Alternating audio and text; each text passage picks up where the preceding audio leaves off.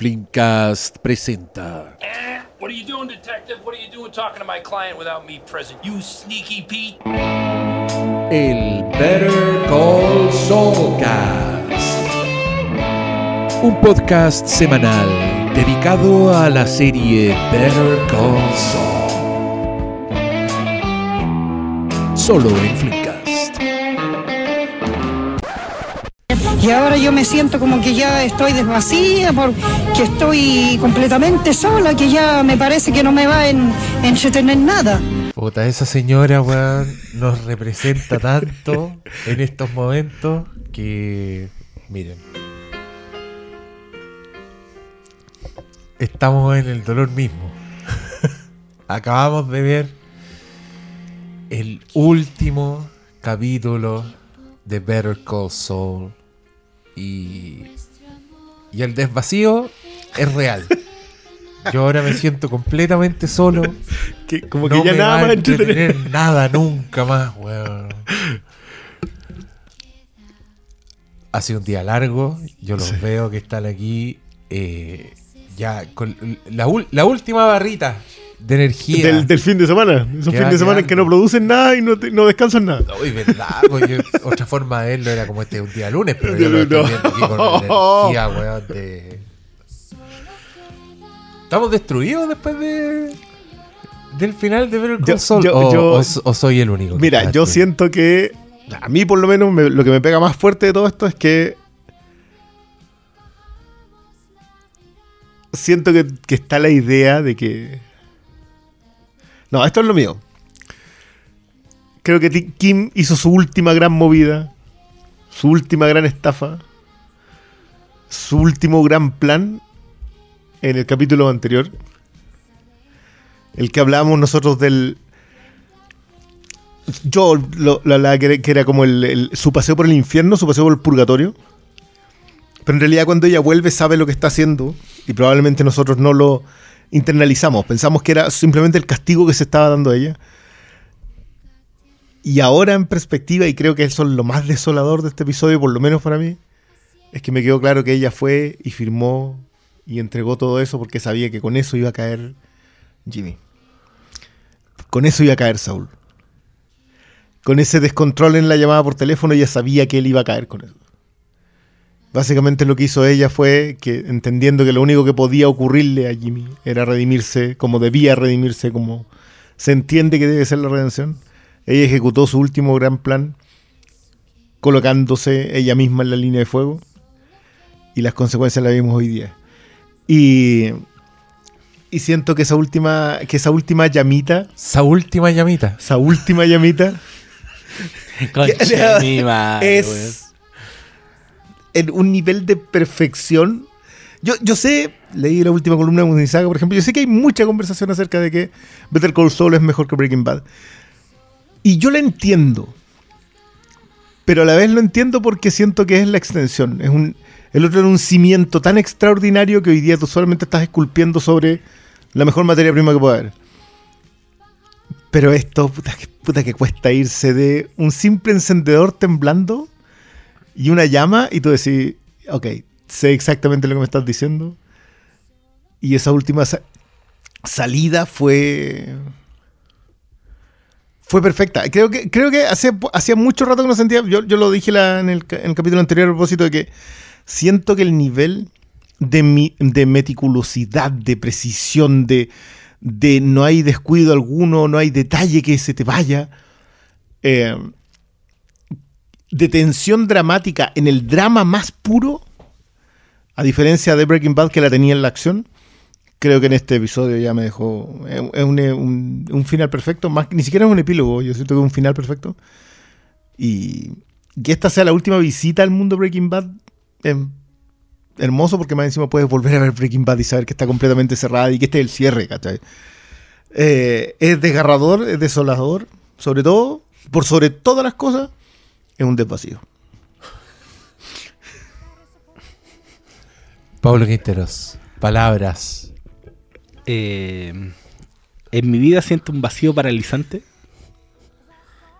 Y esto lo refuerza. No, no, o sea, es que yo me siento lleno, weón. Creo que el final es. Sí, es al revés, en realidad. Creo que mi profecía, en cierta forma, se cumplió un poco. Lo, habíamos dicho antes. Lo que yo esperaba de que pasara en, último, el cierre de la historia. Creo que era lo que tenía que suceder. Eh, habíamos dicho que lamentablemente Jimmy, slash Saul, slash Jean, era el que estaba vivo y era el que tenía que pagar. Alguien tenía que pagar por todo. Y lo siento muy natural todo. Eh, natural como extensión de Breaking Bad.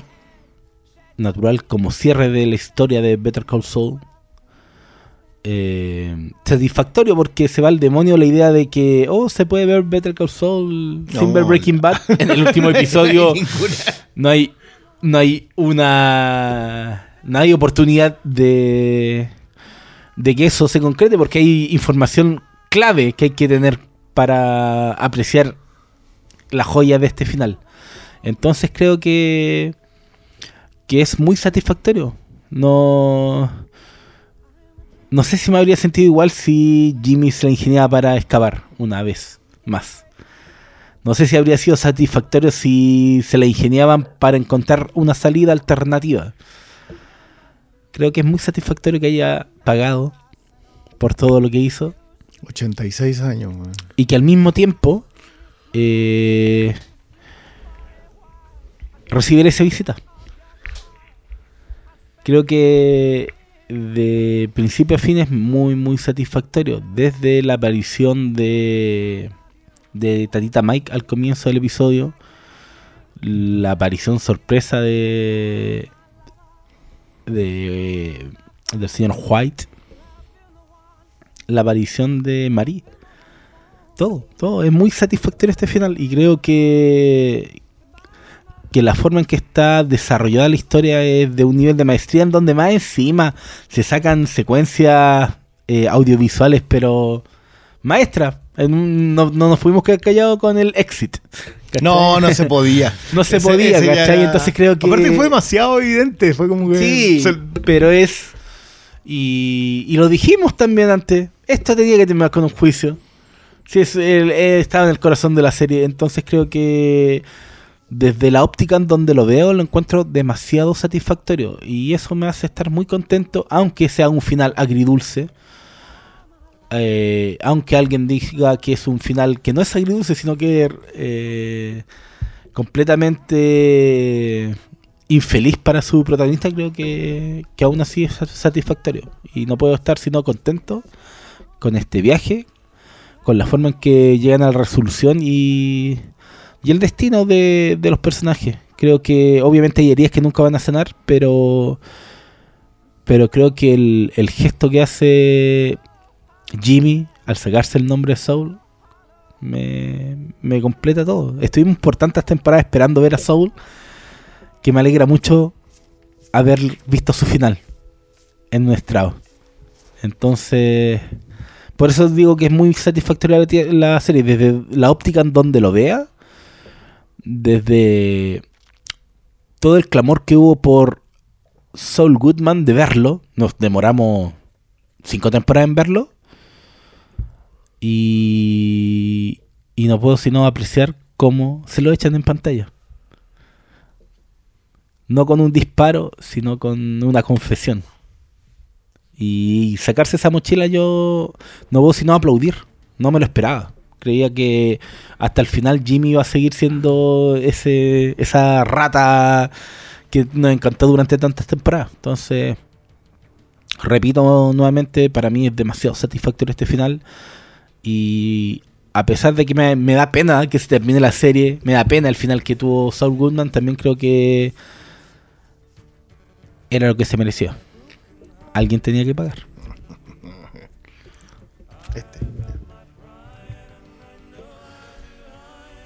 Yo estoy medio sin palabras. Porque sí, pues creo que el capítulo hizo demasiadas cosas al mismo tiempo. Fue una montaña rusa de emociones. Que. Qué bonito estar sorprendido escena tras escena igual. Como tú, tú intuís para dónde va, pero. todo te sorprende. Yo decía, what, se va a sacar una última, una, una última jugada. Una última lawyer up. Va, va a salir haciendo la chanchada. No, po. no. Ese no es este personaje. Y fue, y fue muy lindo el, el repaso como por, por las tres figuras que, que lo impactaron más, que fueron Mike, Walter y Chuck. Ah, Los muertos en colores. Fue. Fue, fue lindo el viaje que, que- que lo metieron aquí mismo, el, el del Time Machine. Sí. Fue, fue, fue para un capítulo, pero de una belleza Construcción episódica. po. sublime. Y. Y le estoy haciendo el quite porque me da pena el final, weón. Lo encontré triste. Me dio mucha pena. Eh, ese, ese cigarro. Ese, ese tirar la talla con los 87 años de cárcel que tengo por delante. como- Me, me dio mucha pena, pero al mismo tiempo esperanza porque creo que en este capítulo vimos a Kim. Puta, igual volver a pararse después de que la tuvimos bien muerta en vida todo este tiempo, no solo el capítulo anterior, sino que el tiempo, el tiempo implícito en la ficción. Entonces, encontré muy lindo que fuera que, que- que fuera esta oficina de a ofrecerse voluntaria y, y caer parada, como ya estar en la suya, que tú, tú veís esos ojitos ahí ordenando carpetas y decís, este, es Kim, este- está volviendo.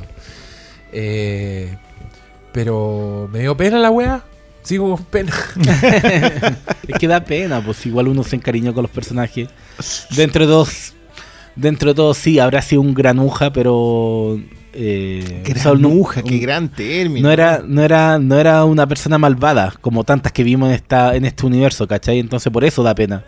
Sí, se lo merecía todo, pero él no era un. Es que yo, yo no creo, yo, tú sabes que mi, mi- mi postura, yo no creo que tiene nada Es que ver con merecerlo. No, pero yo creo que si lo merece, igual. Sí, Claro, pero- pero podría haber librado. Él lo dice. él pero si dice- tuvo la libertad siete años. Y lo entendemos. Cuando el weón dice, es que ahí está el peso, weón. Un saludo a todos los. No, si se puede ver sin haber visto Breaking Bad. Cuando el weón dice, cada hora que pasé despierto fue ayudándolo a construir su imperio. Exacto. Y ganando millones de Si dólares ese en el weón no hubiera entrado a mi oficina, habría terminado preso o muerto. Y nosotros sabemos que esa weá es verdad. Sí, po. Es que Bueno, se lo, ahí, dice, po. se lo dice Mike. Ah. No te metáis con este Eh. loco porque en realidad va a terminar preso, Y- muerto. y de hecho, y se va re- él. Si, y- si- y- si hablábamos a propósito del capítulo del, del otro chiquillo con cáncer, de que es él el que va abriendo la puerta, te hacen el, el- el- el paralelo entre abrir la puerta pa- contra el tipo con cáncer. eh, una y otra vez, ¿cachai? No es. La, hace cuando, cuando no te muestran con, con lo, como lo hace con, con Walter White y sí te muestran esta otra. Y eventualmente eso deriva en su caída, las dos veces. Ese, paralelo funciona exquisito. Y hay paralelos que tú, decís, tú los miráis en la pantalla y decías, ya, esto está muy bueno. Y hay otros que te rompen el corazón. El de la pared y el cigarro hoy día era para romperte el corazón. Estaba a, propósito hecho para romperte el corazón. Eh, el hilo de Showtime es para eso. Pero a propósito de lo que decías tú de lo de la máquina del tiempo, es que está metido en este episodio. Esto es buena construcción episódica. Cuando tú puedes meter un elemento en cualquier episodio de la serie y que tenga sentido. Eso, cuando, cuando todos te hablan de la famosa película de 13 horas, mentira. Esto, esto es la demostración de que son narrativas diferentes. Y tan diferentes que una puede hacer eso. Tú no, no podís meter al final del tercer acto un, un, una- un artilugio como este. No podías No. hacerlo. En cambio, sí lo hiciste única y exclusivamente para homenajear tus muertos. Que, que todos en algún punto. eh, yo no sé si Mike termina muerto por, por, eh, culpa de Saúl. Si es por culpa de Heisenberg. Y la, y la culpa de Heisenberg de que exista Heisenberg es Saúl. Ahora, claro, le, le terminamos dando una responsabilidad que no habíamos visto en Breaking Bad nosotros. Nosotros nunca habíamos ent- asumido exactamente. Asumíamos de que Walter White se convertía en Heisenberg por voluntad. Pero había una serie de elementos, entre comillas, al azar, que nosotros habíamos decidido obviar. O sea, cómo llega a conocerlo Fringe. ¿El Fringe? Fringe. Fringe. Fringe. Fringe. Eh, ¿Cómo llega a conocerlo él? Al Slippery Jimmy. claro. Eh, pero, pero Jimmy McGill, eh, eh, a mí me gusta mucho lo de la recuperar el nombre. También lo encuentro precioso, porque primero muere Jean, en, el basurero. Es muy bueno el chiste de. Supe que te encontraron en el tarro de la basura, es ahí exactamente donde pertenece. Es muy bueno recuperar a Betsy a, Brand, a la viuda de Hank Schroeder, no me acordaba que el apellido era Schroeder, pero a la viuda de Hank, traerla de vuelta, es como una de las víctimas que nosotros no vimos más. Que, eso es lo otro de Breaking Bad. Nosotros sabemos que había víctimas, pero hubo un montón de gente que se, que se perdió simplemente. Eh, y acá te coloca con los tres, estas tres figuras, y con el libro de la, de la máquina del tiempo de Wells, para hablarte de los de los de los remordimientos. El concepto de hablar del remordimiento que tiene que ver con esto, ¿qué harías si pudieras volver al pasado? Eso es, eso es el trabajo sobre el remordimiento. También lo es cuando tú hablas de líneas paralelas. Que Es una, es, una, es una conversa a propósito de los del, del- del concepto del multiverso hoy día. Si hubiese tomado una decisión distinta en un momento, eso es hablar de remordimiento. Y creo- Exacto. es súper evidente cuando se lo dice Walter White, que es práctico, un científico. Para él lo que no se puede hacer, no se puede hacer, los otros son sentimientos y podéis conversar de ello. Pero el remate de la conversación con Walter White, ah, o sea, vos siempre fuiste así. No, esa esa, esa ay, wea lo, lo mató. Lo mató. Y, y bueno, y lo de Charles. eh, que, que volvemos sobre el otro. el- el- por eso yo siempre hablo del que no tiene nada que ver con merecerlo, porque en- durante Better Call Saul nosotros vimos pasar a mucha gente que se fue muriendo. eh, y vimos otra gente que sabíamos que estaba muerta.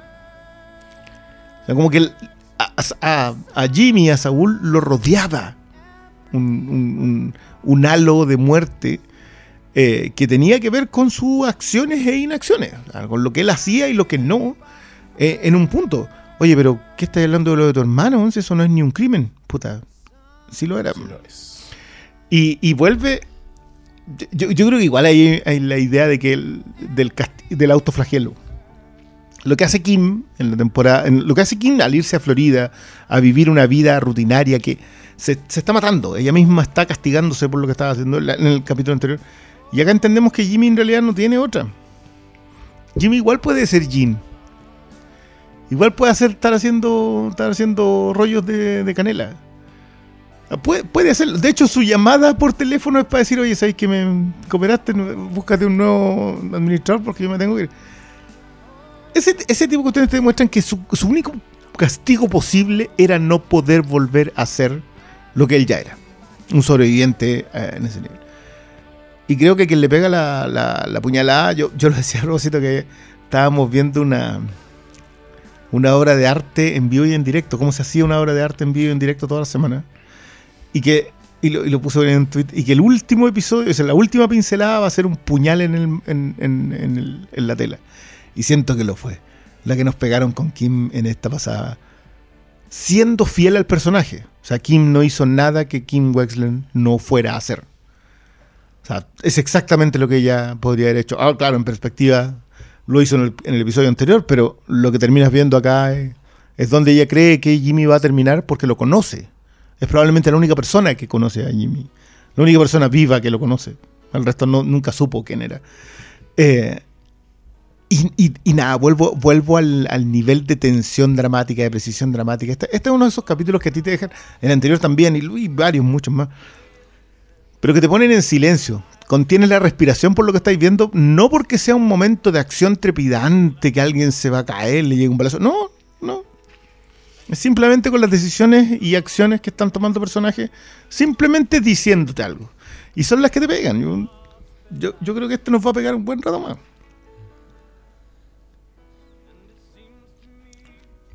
Como y, te, ahora. y, y sí, y de- te sigue pegando. Eh, no sé, creo que el- lo tengo como demasiado reciente como para masticarlo como a mayor profundidad, pero me, me pongo a pensar como en, en breves secuencias de, de este episodio, desde Walter White diciéndole, ah, tú siempre fuiste así, Siempre fuiste- siempre fuiste así, o su interacción con su hermano. Eh, siempre vamos a tener esta misma conversación. Los, la magia que está en los detalles Mm. de cada secuencia, creo que está todo muy bien armado desde, el- desde la primera con, con Tatita Mike que nos crea este relato de la, de la máquina del tiempo que se mantiene hasta el final. te ponía a evaluar cómo se desarrolla el episodio y y la forma en que en- en- encuentro tan hermoso la forma en que cae Jean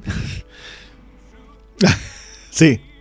Por, la- por, por- por desesperarse. po. por desesperarse. Sí, la llamaba y- por teléfono, Y, sí. y- y más allá de, de que haya terminado en un basurero, la forma en que se da ese arranque que ya está en un callejón sin salida en donde no tenía forma de excavar, ¿cachai? Entonces, la forma en que te van haciendo los paralelos entre el, ese pasado y ese y el presente en blanco y negro, fu- slash futuro de que vimos los cap- en, en el cierre de, de Better Call Saul, yo no hace sino remarcarme la idea de que está bien que al final no hubiera color.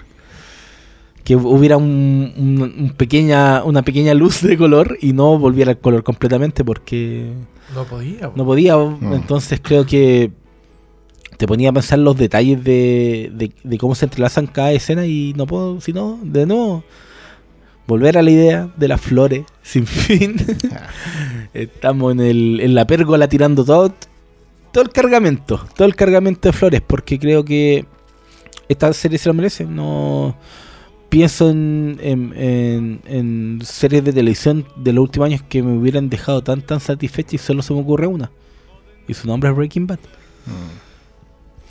Creo que es difícil, hoy, día más que nunca, creo que es súper difícil despegarla de, de Breaking Bad, esta serie, más allá de que el gran logro de, Better Call Saul es haber, recoger una narrativa sumamente depurada y llevarla a un extremo en donde los inicios de estos episodios no, no lo entendí. O sea, piensen en la muerte de Nacho.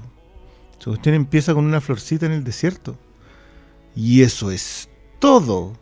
Y tú tenés que armar todo el resto de la, de la, de la poesía del objeto, del, del, del- de la sinécdoque como, como, como una respuesta poética a la narración. Es una...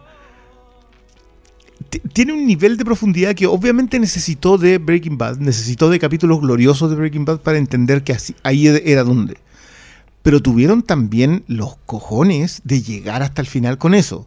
O sea, si ustedes se fijan, las últimas dos temporadas, ya esto era una. Era el acabó. O sea, tú, tú ya, pero ¿cómo?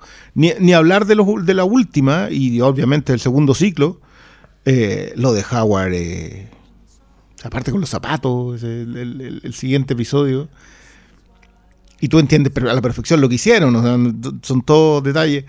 Eh, pero yo no sé si yo, yo la siento mucho más emparentada. Obviamente eh, las apariciones de Jesse, de, de Heisenberg, de son los únicos dos que aparecen que son en realidad de Breaking Bad. Por el resto ya estaban todos en, algún punto u otro.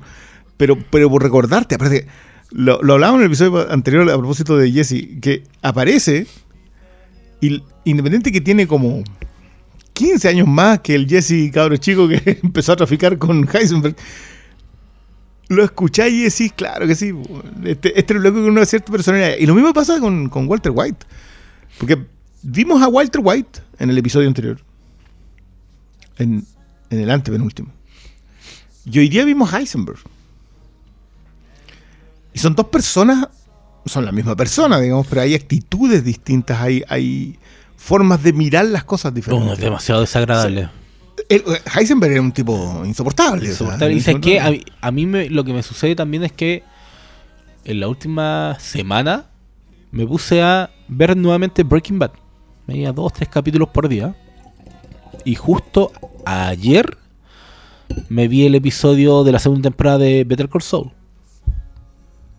Y, y creo que fue una buena decisión porque me dejó listo para apreciar más eh, el cierre de este personaje. Porque no solo por el contexto de debut, sino por el, todo el contexto que enmarcaba a Heisenberg en la previa de conocer a, a Saul Goodman.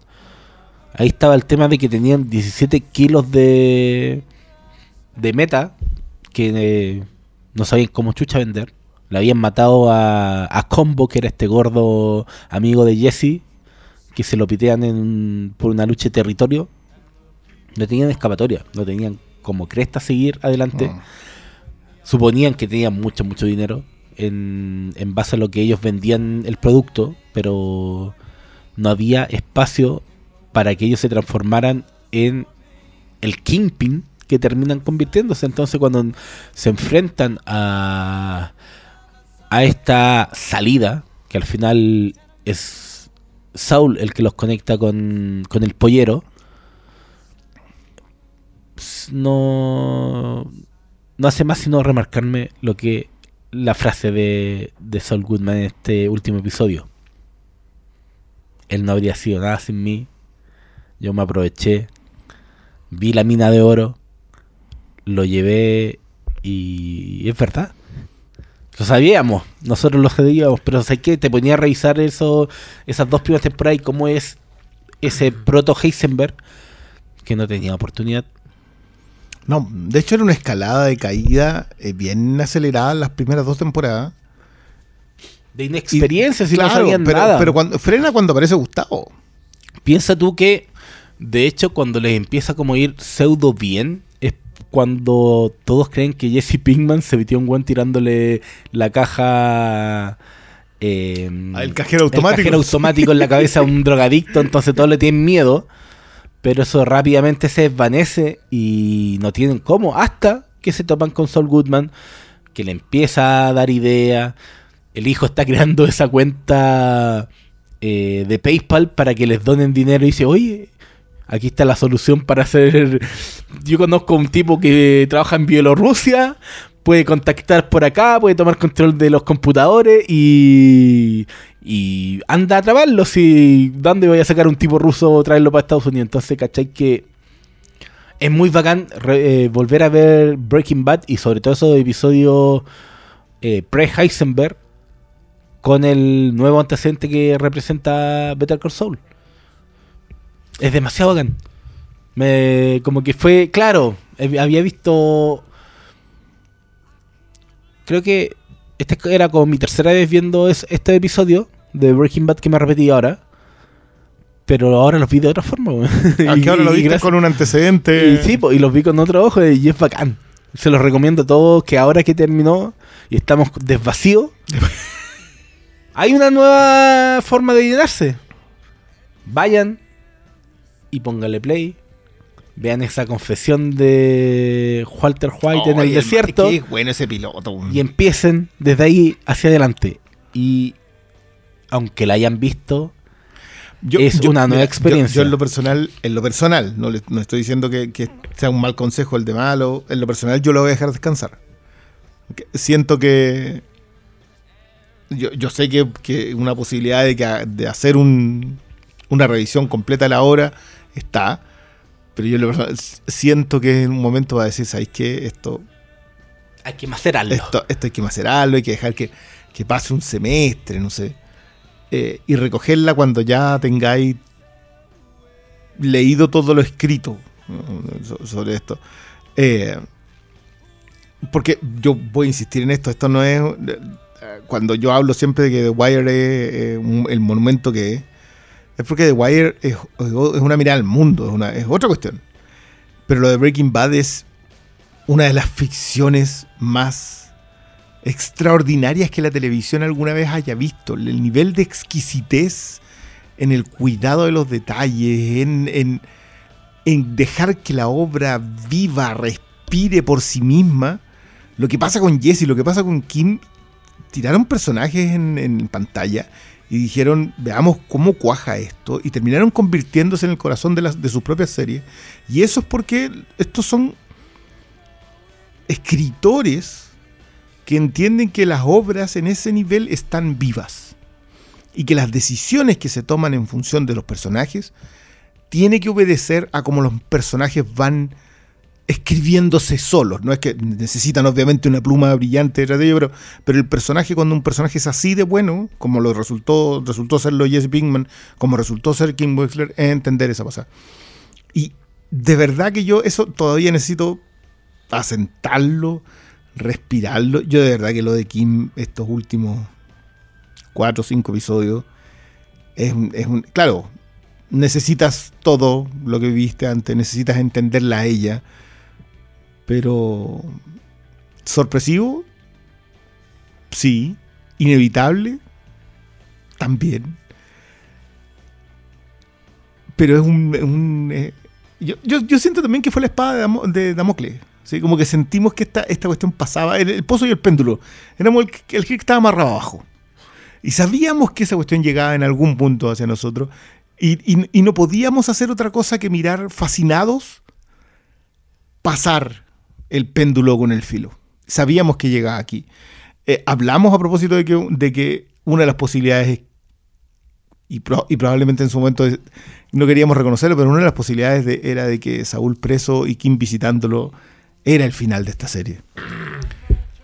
Y no, y no te puedo creer que, que lo fue. No fue. Y él, no sientes ninguna satisfacción por haberlo intuido. Nada. No te queda ninguna. Ah, yo sabía. ¿De qué, No, por- po. ¿de qué sirve? No, no sirve ni de No, nada. no solo eso, es satisfactorio. po. Si más allá de que, que lo veis como ya inevitable, el, el único camino, eh, la forma en que está relatado te lo eleva.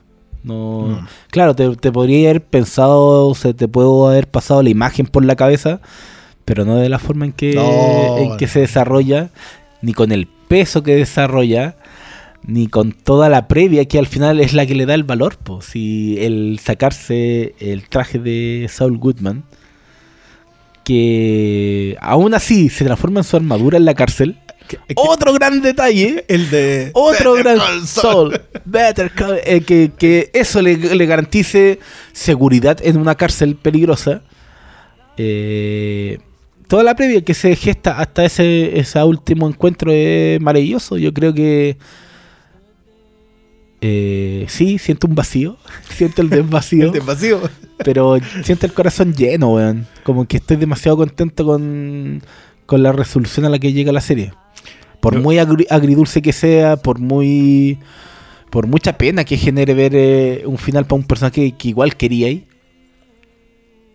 eh, me siento bastante lleno con, con el genio de, de todo el equipo realizador. Porque claro, uno siempre habla de los productores, director, guionista. No, pero, pero, pero aquí es un trabajo en general. Un detalle que, que es cierto, o sea, los últimos episodios, no hay ningún, creo que en los últimos episodios ningún episodio es dirigido por la misma persona. Y todos los episodios tienen el mismo pulso. Y eso, eso habla de un trabajo en equipo ya, pero... este era de Thomas Schnauz, el anterior era de Vince Gilligan. No, Peter. No, Gould. este era Peter, Gould. Peter El Gould. anterior era de Gilligan Sí. y el anterior era de Schnauz. Y antes vino Michelle McLaren Que esa la trajeron Pero- pero- para celebrar nomás. po, pero o sea, es que eh, todos eran viejos conocidos de ya sea de Breaking Bad o de, o de la, Ah, de pero, la pero- propia pero Peter Call fíjate en el de Rhea Seahorn. O sea, creo que era debutante Rhea Seahorn dirigiendo un episodio y el episodio no tiene desperdicio alguno. O sea, esto es algo que está puesto en el papel antes y que lo que hacen los directores es seguir eh, lineamientos muy claros que les permiten además darse un, cierto nivel de lujo que no, que no se ve. Yo quiero decir que mi imagen favorita en este episodio, muy bien lo menciona Diego mientras lo estábamos viendo, que era un episodio dirigido por Joel Nathan Cohen, eh, pero es Saúl caminando con ese tema de fondo y atención al detallito de la cintita que tiene puesta eh, como pin en la chaqueta plateada con la que habían andado, que el de la segunda temporada de Breaking Bad, que es la del avión. Eso, esa- esas son las cuestiones con las que tú te a decir, ya, esto es paralelo. El de la semana pasada de los 737 mil dólares, esa cuestión a mí me mató. La, la cuenta... El- la cuenta en, en- en una de las fotos que saca Saúl, saca Jin cuando estaba con el enfermo de cáncer, este que estaba en el suelo con narcóticos, decía 737 mil dólares. Ese era el saldo. la- Eh, y alguien en internet tuvo que, que- que de verdad, esta gente, yo por favor mis aplausos a la gente que encuentra estos paralelos extraordinarios, dijo que eh, eso era exactamente lo que necesitaba eh, Walter White para su tratamiento del cáncer. Y encontró la escena en Breaking Bad en donde el tipo va y dice, con un rollo de dinero en la mano, dice 737 mil dólares. Eso era todo lo que necesitaba. Y así, no, pero ¿cómo así? Porque eso ya no es un guiño. O sea, un guiño es otra cosa. Un guiño es no sé, pues cuando tú estás viendo, qué sé yo, el planeta del tesoro y sale Stitch de fondo. Y eso es un guiño. Esto no, po. Esto está pensado en el sentido, pusimos a un enfermo de cáncer en el penúltimo episodio para que recuerden de que este loco, el momento en que tomó la peor decisión de su vida, fue esa. Y que, y- y que todo iba en paralelo. Entonces, es, es imposible, de verdad, loco, yo para mí deshacernos de la idea de que estas en realidad son 12 temporadas, 13 temporadas y una película. Y eso es todo el cuerpo de la obra de lo que hicieron con el mundo de Breaking Bad. Y arrancar de aquí va a ser imposible. No, pero está increíble. Qué, qué obra. Obra de arte. Es que, ¿sabes qué? Yo siento que todos estábamos convencidos de que lo de Breaking Bad era insuperable. Y creo que el paralelo que terminó siendo Better Call Saul, porque yo no me voy a meter en esa discusión, yo de verdad creo que es como hacer ranking y, y yo no puedo, ya estoy, estoy, voy a aplicar la ley Morto en esa cuestión y yo estoy demasiado viejo para esa mierda. Pero lo que logra Better Call Saul es darte un espejo particularmente oscuro de Breaking Bad, porque en Breaking Bad tú estás hinchando por los personajes en esta medida de antihéroe, pero acá no, po.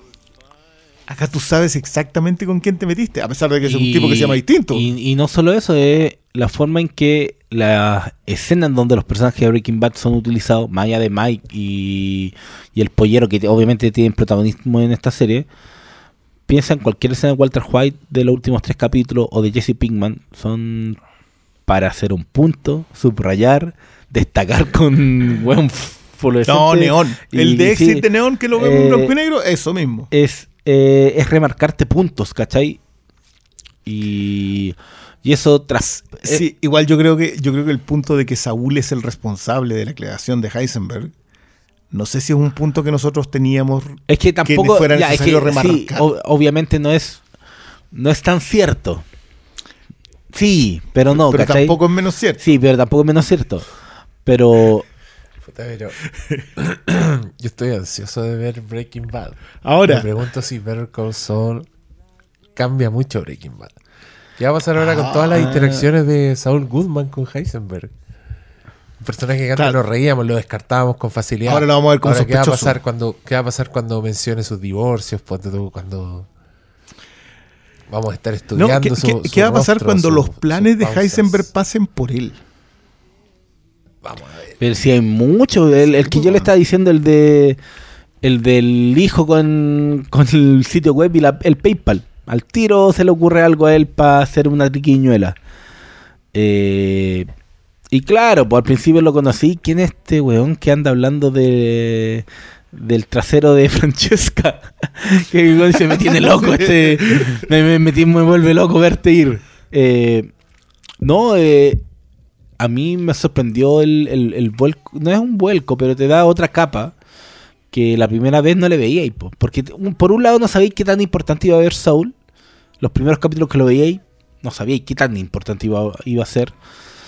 Pero la forma en que él te va conduciendo el imperio criminal y lo va como eh, encarrilando, igual es súper cuático porque es mucho el contraste en la previa cuando veía a Walter White y Jesse Pinkman tratando de ser mm, eh, proveedores y distribuidores a la vez Entrando al narco. al narco de lleno narco. y, y cuando están al principio con Skinny Pete, Badger eh, y Combo tratando de que ellos sean lo- los que van distribuyendo, cómo Do- están tratando de ganar el respeto de la gente y cómo se, eso se les, se les va al demonio hasta que se toman primero con Soul y después con los nexos que empiezan a hacer con, Ah, con- con Gustavo. con Gustavo. Que- Quiero, quiero acotar que la pandilla de, de Jesse se salva toda.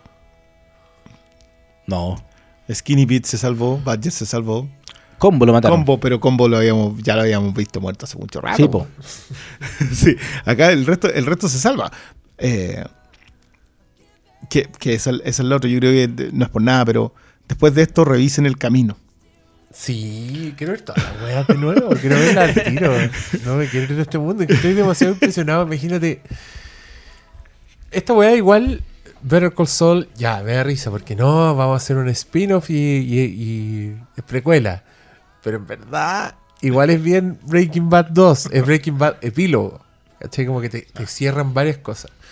Y una de las cosas que te quisieron decir fue, el weón que pagó, el que terminó tras las rejas, es este weón. Pero antes de contarte eso, te vamos a contar toda su vida. y lo vas a amar. y, y- y vas a entender por qué es como es. Y, y- vaya a conocer el amor a través de Kim Wexler, porque también Ah. esa weá. Vaya que nunca la vimos venir. Y, y qué desconcertante sería ver Breaking Bad pasarse a la parte a la parte Saúl del epílogo y ver aparecer esta señora que parece que es muy importante. ¿Y quién es ese ¿Quién Howard es? Hamlin del que te está, ¿De que- qué- está hablando? ¿Qué- qué está- ¿Qué? Es el juicio. María ahí al medio, como, ¿what? ¿Qué es esta weá? Es que- es que esta cuestión cronológica, yo no sé si crece. Yo, No, yo, yo, yo creo que, que- que hay un, hay es un que es juego que están hechos. Sí, pues sí. Eh, eh, lo dijimos la semana pasada. Cómo, cómo están integrados en este. Puta, estos, estos saltos temporales que parecen azarosos. Pero que terminan de alguna forma igual transmitiendo todo ese tiempo muerto. Tú lo sentís igual. Sentís todo este tiempo que ha pasado el weón en. eh, escondido en, en Omaha haciendo Cinnamons. ¿Cachai? tú, tú sentís su, su, su sed, su aislamiento, su, su muerte en vida. Y pasa lo mismo con Kim. Pese a que te la muestran, en un capítulo te muestran eso, pero como por, por- por- por tu alma, ya ha pasado todo ese tiempo y hay entendido como lo, lo que la distancia le ha hecho a estos personajes. Entonces, puta, el reencuentro hoy día fue una weá, no sé. Es criminal Se venía dando Claro, digamos, pero- años esperando esto, Sí, que pasara esto. Pero de alguna manera siento que fue, fue la puñalada en la tela. O sea, fue como, que a sabiendas, cuando los colocan al fr- frente a frente, a Saúl y a Kim, ella está ahí como... ¿Te acordás en el Padrino 2 cuando llegan a un tatita para que lo vea el sapo? Al, El- el- al que era el, el primo. Exacto, que le, le llegan a un tatita llevan, que se sí, sienta, que se sienta, sí, que se sienta atrás Pentinelli, ¿no? y el otro dice, me "Mm, ¿sabes qué me voy a guardar? Y en la noche va y se Es un, pega pe- el es un pequeño recuerdo de cómo funcionan las cosas en la familia. Exacto. Eh, y, y- y básicamente hay que tener respeto por lo que, lo que viene siendo. El Mm. tipo llega, agarra la tina, se corta las venas. Siento que eh, lo que hicieron acá con Kim fue ese golpe. Pero la diferencia es que ese golpe solamente lo estás viendo tú, dándole perspectiva a lo auténtico golpe, que es el que Kim le pega al hacer la confesión. Sabe que cuando él caiga, él tiene la opción de mandarla a ella a la cárcel corroborando. De hecho, recuerden que en la conversación con la viuda ella lo dice. Las únicas opciones de mandarme a mi presa es con un testigo, mi ex, o encontrando el cuerpo. Entonces, cuando él ofrece el testimonio acá, involucrándola a ella en la muerte de Howard Hamlin, sabe que ella podría irse presa. Ella lo que hace es hacer su apuesta con todo. O sea, si este loco me quiere cagar, puede hacerlo. Pero voy a estar ahí para saber si puede. Yo no sé si me gusta tanto la lectura de la Sí. acción deliberada para hacer caer a, Yo, Sí. yo creo que es deliberado. a Jimmy No. en la wea. No, yo no. No, porque yo, yo vi yo vi el vacío de Kim. Creo que el peso de su culpa Es que- era más que, es el, que su, la intención su golpe. redención estaba ahí, por eso ella vuelve a la ley. Cuando ya sabe. Yo lo veo más como un, un- un viaje paralelo. Creo que los dos están haciendo su, su propia culpa, pero creo que sí, Jimmy eh, hace lo correcto porque Kim hizo lo correcto. Y, y me gusta mucho ese encuentro en el. En el que se miraron. Fue- fueron las miradas juzgado. previas en el. Sí, en la corte. Porque vi como un poco este. Puta. Llegamos donde llegamos, pero estamos aquí los dos. Y, No, y y hay- esa weá la encontré preciosa. Y hay un detalle, hay que, hay que recordar que Kim, la última vez que ve a Saul, antes de esto es un un buen deplorable, cuando la atiende para firmar los papeles. Eh, eh, era, era una buena persona cuando yo lo conocía. po. y, Era- era bueno y hay una rodilla temblando eh, en la antesala de la declaración. digo, ella, ella sabe que puede caer. Sí, pero yo bueno, creo que... creen- ellos- creo- yo igual creo que Pero- ella lo busca. Ella busca caer. Yo- Pero Sí. ¿tú, creí, ¿tú creí que piensa qué opción que el weón la va a hacer No. por eso bien mismo- por eso mismo te digo que es deliberado. no, es, es- es- sí, es deliberado, pero yo creo que lo veo como deliberado en términos de expiación de ella, de sus pecados, ¿cachai? No de... Yo creo que el pecado de ella era Saúl. Y si- siente que la única manera de expiar ese pecado también es esa. Si recuerda, recuerda que la parte de la construcción de Saúl es Kim Wexler. Sin ella en el proceso, hasta, el- hasta cuando le dice ese auto, como que ese auto no lo tendría Saúl Goodman.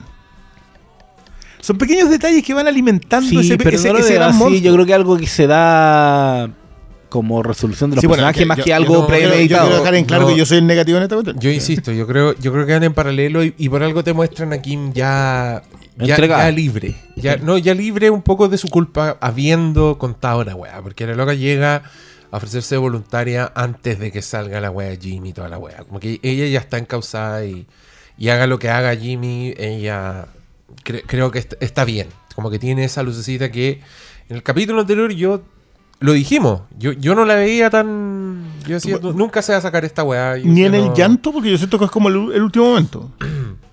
Puta, es que creo que fue demasiado radical en sus palabras la, la viuda. Cuando le dijo. Cuando le quitó esa calma que tenía la Kim de, weón, no sufrió, no sufrió, no sufrió, weón. Esa weá. Entonces, acá me. No sé, lo veo como una consecuencia y veo. Lo veo como un acto de amor. A, a mí me gusta toda la. A, propósito de la conversación de si sabe, en, la llamada por teléfono, y si Kim estaba muerta, que fue una de, la- de las conversas en un punto. No, se murió Kim porque llamó donde ella trabajaba, pero ya no estaba, pero no le contestó ella. Por lo menos ese camión que pasó rugiendo no nos lo dejan claro. Eh, y, y- y siento que, el, que igual no era una mala lectura. O sea, que la última vez que nosotros vimos a King Wexler fue cuando le dice a Jesse Pinkman que era bueno cuando lo conocía. Esa fue la última vez que vemos a King Wexler. Después de ahí es un fantasma. O sea, esa, esa mujer que vive en Florida no es Kim. No tiene ni la chispa de la estafadora, de la pilluela, de la granuja. No tiene eh, la ley. Pero sí lo dijimos, se estaba castigando. Se estaba Con castigando, el claro, jeb, claro. jeb, jeb, se estaba No, castigando. ahí, ahí había, ahí había todo un concepto del autoflagelo, pero también eh, ella era un fantasma. Que, es que- es- loco, la decisión de hacer el futuro en blanco y negro, en perspectiva, eso es un acto de genialidad que no te lo podéis creer. O sea, hoy, hoy día, casi todos los elementos que conllevan ese blanco y negro están depurados a un nivel de exquisitez que no te lo creí. El reflejo en los Igual lentes ya de... estaba en el universo de Breaking Bad. Como vi la segunda Lo- lo temporada. hacía en la segunda temporada, En claro. la segunda temporada estaba, estaba ese factor. Claro, pues aquí lo llevan al, al siguiente nivel, pero ahí estaba, estaba el blanco y negro. Qué difícil, a todo esto, en- en- yo sé que igual Better Call Saul es una serie muy de nicho dentro de todo. No es una serie popular, no, no estamos hablando de Game of Thrones, no estamos hablando de, Stranger Things. Estamos hablando de una serie que es mucho más chica. Pero hoy día, en, en- sobre todo a propósito del, del gran problema de, de Discovery adquiriendo HBO, que es el estándar, en esto siempre insisto, qué difícil va a ser hoy día que alguien pueda llegar a esto. Hoy día en donde la televisión se volvió igual un producto, en donde no hay nadie persiguiendo prestigio, qué complejo va a ser llegar a este nivel. O sea, y hay muchas series hoy día que estoy viendo y que me gustan, desde cosas chicas como Sandman, que es una cosa chica, bueno, es menor, hasta For All Mankind, que le encuentro una muy buena, una muy buena idea y muy bien ejecutada. El nivel de obra de arte que es Better Call Saul, sumado a Breaking Bad, si querí, ¿qué, qué, qué, qué vamos a hacer ahora? Un desvacío, un weón, desvacío. es un desvacío. Si esta weá es como la madrastra. Me siento completamente solo, no sé Sí. si me voy a entretener con alguna cosa alguna vez más. Sí, pero sí, hay que abrazar esa weá, hay que abrazarlo. Eh, por un lado, No, la, no sé si quiero abrazarlo, es que ese es mi punto. es que abrazarlo en términos de aceptarlo, pues, no, no de abrazarlo como en, en- en Es que, es que- celebración. es que- es que- Es abrazarlo en una depresión blanco y negro, weón. Abrázalo así, como. Es que, eh, es que eso es lo otro también. Yo siento que en. eh, no sé, me faltan igual un par de años. Habría que llegar al 2025 en el estado del, del- en que estamos, pero. Pero creo que también Better Call Saul va a ser. Lo, lo digo hoy día, puedo estar completamente equivocado. Pero Better Call Saul va a ser el final de la era peak de la televisión contemporánea. Cierra el ciclo de Breaking Bad lo cierra cuando eh, HBO no ha podido estar, o sea, más allá de lo popular que fue Probablemente cierra también el auge de AMC como canal. como canal. El, Puh, canal, que el, el- el- canal nos dio Breaking Bad, que nos dio Mad Men, obra maestra. Alter Catch Fire. Aunque Eh, vio solamente el ejecutivo que la, Rubicon. que, que la pagaba. Rubicon. Rubicon. No hagáis eso, no sé aquí eso.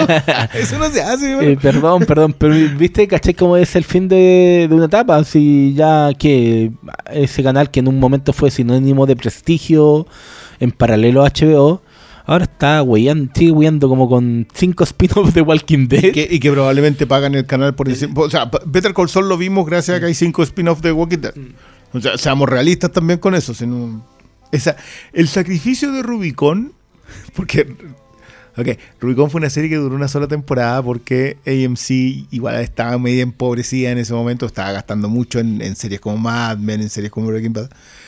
Eh, y salió la primera temporada de Walking Dead junto con la primera temporada de Rubicon, que fue la única temporada de Rubicon porque decidieron recortar las cosas que estaban generando menos para meterlo en una Walking segunda Dead. temporada de Walking Dead en donde en realidad la cuestión luciera. Y lució, y fue un hitazo absoluto, o sea, probablemente el último hitazo de la historia de la televisión.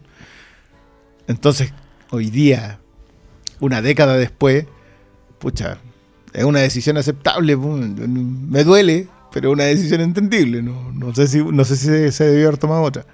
Pero sí, yo creo que, que- que es un- el final de muchas cosas, Better Call Saul. No es solamente el final del universo Breaking Bad, es el final de un, momento en la televisión que hoy día va a tener que ser reducida a formatos más pequeños. O sea, si ustedes se fijan de las series de televisión que nosotros hemos hablado en los últimos cuales, Fleabag, que Endgame dura más que las dos temporadas de Fleabag, eh, todo está en formato miniserie. O sea, las buenas cosas que nos dio, eh, que nos ha dado HBO, eh, Easttown, Sharp Objects, Big Little Lies, la primera, todo está en formato chico. Chernobyl. Como que la idea de ver 12 temporadas en este nivel, ¿cuándo? Si son 12 temporadas de una película, 13 temporadas porque la- tanto la, la quinta, o sea, hay dos temporadas extras. digamos. Vengo a tirarte Succession en la cara. Succession vamos bien, pero es cuánto en HBO.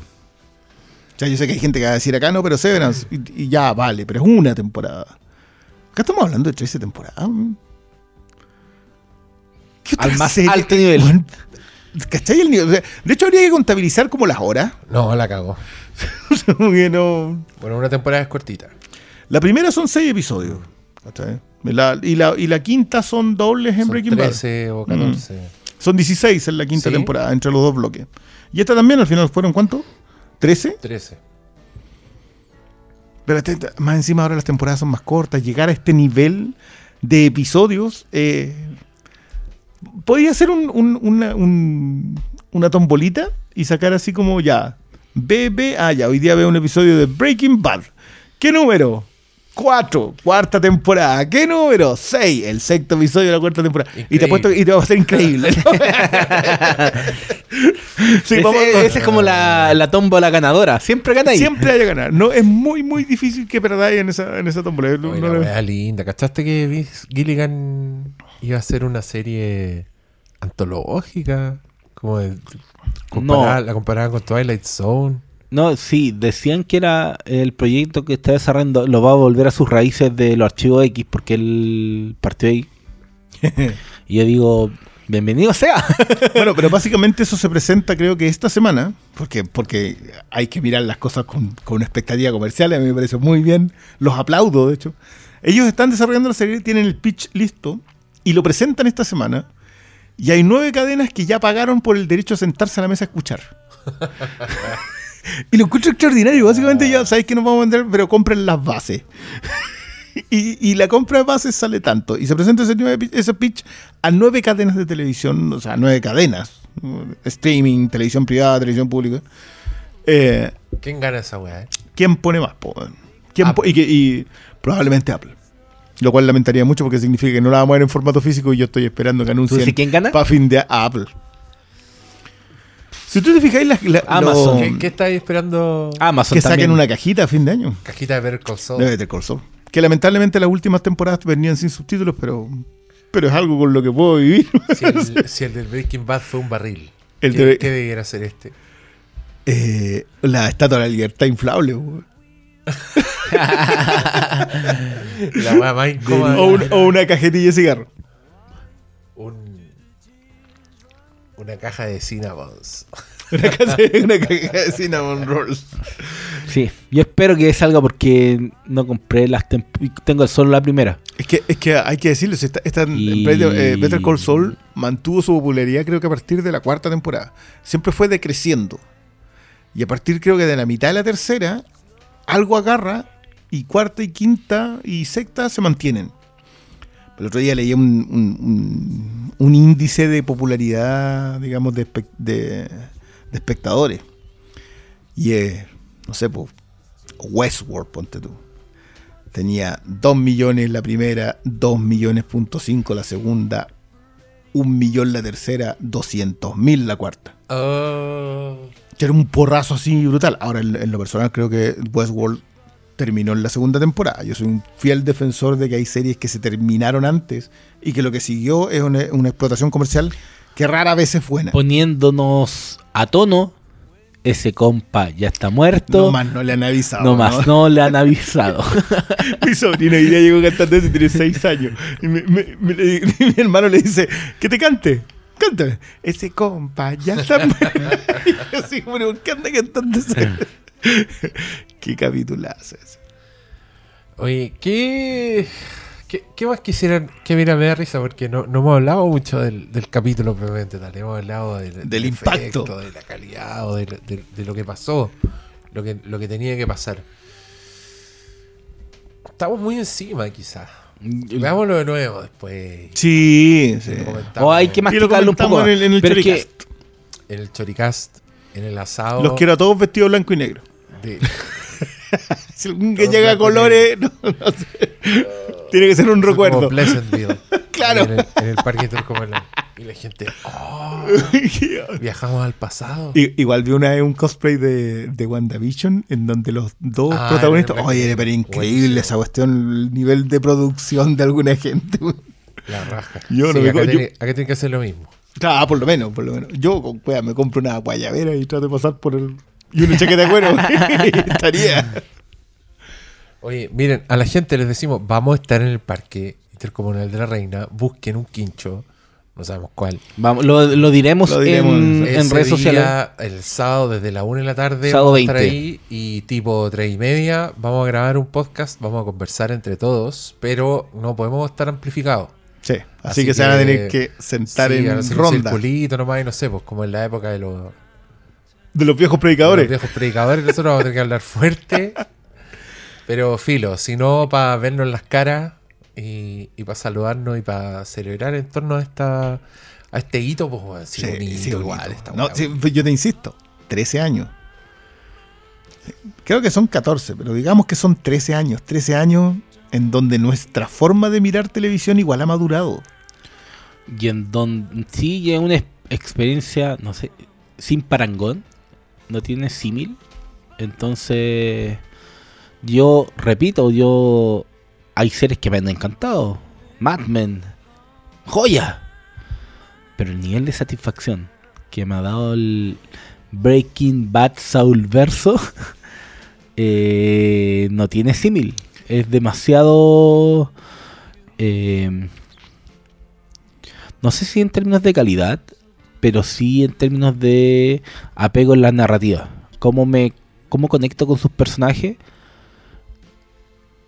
eh, no tiene comparación con otro.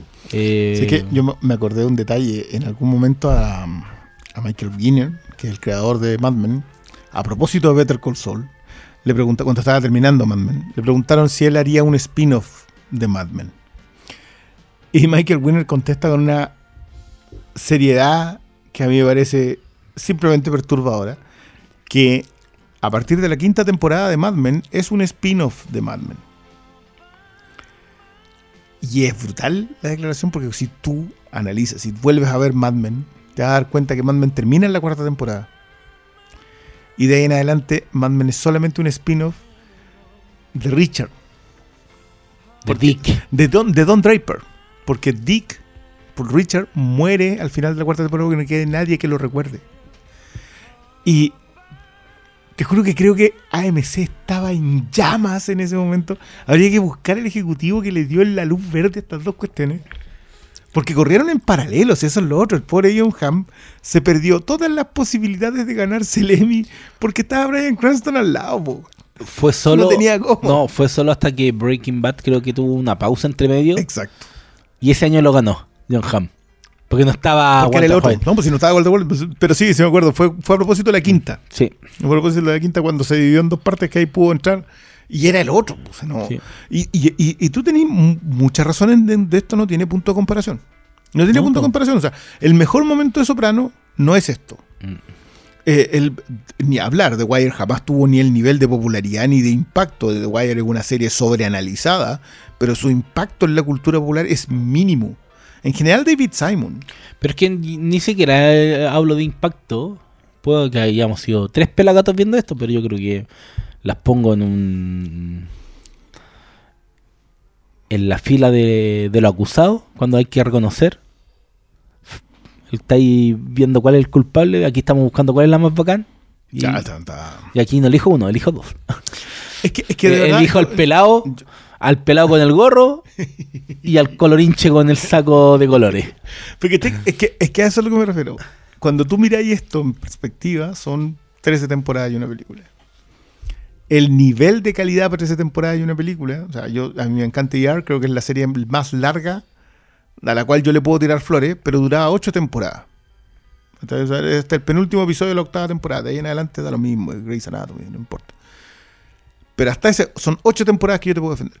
¿Cuántas series? Seinfeld, que tiene 9. Los, de los Simpsons se puede decir que hay 13 temporadas seguidas así de buenas. Eso, es lo que me estoy refiriendo. En realidad, igual concuerdo contigo que estamos muy encima del episodio, sobre todo. Creo que hay que verlo de nuevo y probablemente los últimos tres seguidos. Creo que el, cuerpo de obra, que son los últimos tres, es de otro planeta. No. Qué lindo haber visto esta obra pintada semana a semana. Qué lindo haber estado ahí para Better Call Saul semana a semana. Qué lindo haber estado ahí Mm. semana a semana. Y este sábado será semana a semana. Y este sábado nos sacaremos la, lo- los desahogos. ¿Quieren, ¿Quieren agregar algo? que me falta digerir aún más eh, es que estamos comentando la pena la terminamos creo que igual es súper difícil darle un análisis más profundo a algo que está eh, tan poco digerido Yo, de- lo personal yo siento que tampoco lo requiere tanto. No, no, no, En- es que- En, en el sentido que es un episodio que te pegas. sí es De que frente. además que es un episodio donde yo no le saco ni le agrego nada creo que es perfecto. Eh, tiene todo lo, lo que me lo vuelve satisfactorio, ¿cachai? Entonces, como que darle vuelta de, no, esto no debería estar, no, no, no forma parte de la conversación. No. No, pero yo creo que estamos en esa como desde hace una temporada. Así que no sé, no toda, sé. toda esta temporada, de hecho. Está muy difícil eso. Pero no, yo no, yo probablemente tenga cosas que agregar en el próximo episodio, pero Sí, yo creo que se, se puede grabar un comentario como para hacerlo así aún más. Es No, que- no es lo que- estoy prometiendo, pero. Sa- ¿Sabes qué me pasa a mí con el factor comentario en esto? Que yo, en, por lo menos en el, en el episodio anterior, también en este, pero en el episodio anterior, yo estaba sin aliento. Ahí, por, eso, por eso hablo tanto a propósito de lo increíblemente tenso de la construcción dramática en el drama más puro. No tuviste que recurrir a secuencias de acción. No, no, no estoy diciendo que la secuencia de acción esté mal o que se recurra a ellos, que lo encuentro brillante en el caso de Breaking Bad. Y en otras series en donde también la acción es tan pura que yo no puedo decir otra cosa. Pero acá lo que me estaba quitando el aliento era simplemente que yo entendía por qué el personaje estaba tomando las decisiones que estaba tomando y lo sentía desgarrador. Eso, eso no es fácil de hacer. No. Hasta ahí. Eh, y nada, eso sí necesito digerirlo. Sí, no. Y un- una wea ejemplar que nosotros nos damos cuenta a medida que van pasando los capítulos, que era una sensación, mucha gente lo decía. Oh, pero esto ya, ya, ya quedó cerrado. Como, ¿qué, qué viene ahora? Como uno sentía, ¡pum! Lalo, Hamlin, como que esa weá quedó cerrada hace rato. Eh, La forma en que han ido como un cohete, si vos estáis viendo All Mankind, van soltando las weas así, prum, prum. entonces llegamos a este último capítulo donde estaba tan limpio todo para que simplemente llegar al desenlace de esta weá que se venía. La weá que venía flotando en el aire, Mm. po. Que, mm, que fue hermoso. Y, y todos esos silencios, todos esos planos largos, ni un desperdicio, ni, ni un momento que no fuera importante, que no tuviera una, una revelación y. Puta. Me da pena. me- pienso en la weá, me da pena, pero también como est- este alivio, esta sensación de que. Puta, Jimmy es popular en la cárcel. El, el weón es querido, como que sigue Better siendo. Better Call Saul. Oye, ese- yo pensé que iba a terminar ahí. Uf. Dije, No sé, y, además, como, además este igual es, es hermoso en términos de que, aunque él se saque el saco, aunque él, Aunque él sea McGill. aunque él se reconozca como McGill, siempre será Saul para el resto. Y claro, y, y es su protección en la cárcel. es que- es es que su te- protección en la cárcel, pero. Este- este ¿Tú te, tú te lo imagináis todo Shawshank Redemption, así como que todos lo protegen porque es Saúl. Sí, pues, pero si queda claro en el. Pero es básicamente lo- lo atrás había un, había un negro que estaba listo para fileteárselo. Weón, te dije que era, te dije que era Goodman. Hay un detalle muy hermoso porque la única persona que le dice Jimmy, todos los demás le dicen Saúl. Yo te tengo, te- onda, vos tranquilo, Saúl, anda nomás. Todos le dicen Saúl. La única persona que le dice Jimmy, hago el paralelo con lo que te comentaba recién de Mad Men, es Kim. Porque no queda nadie vivo que recuerde a Jimmy McGill. Pero es hermoso porque Saúl se despidió de, de- o sea, se despidió de Saúl ¿Sí? en cámara. Lo dejó ir, dijo soy Jimmy. Y los weones se van a acordar de él porque es su fama y está en la cárcel, pero yo creo que ya no existe Saúl, ahora No, es Jimmy. no, pues, no ahora es sí, no existe Saúl.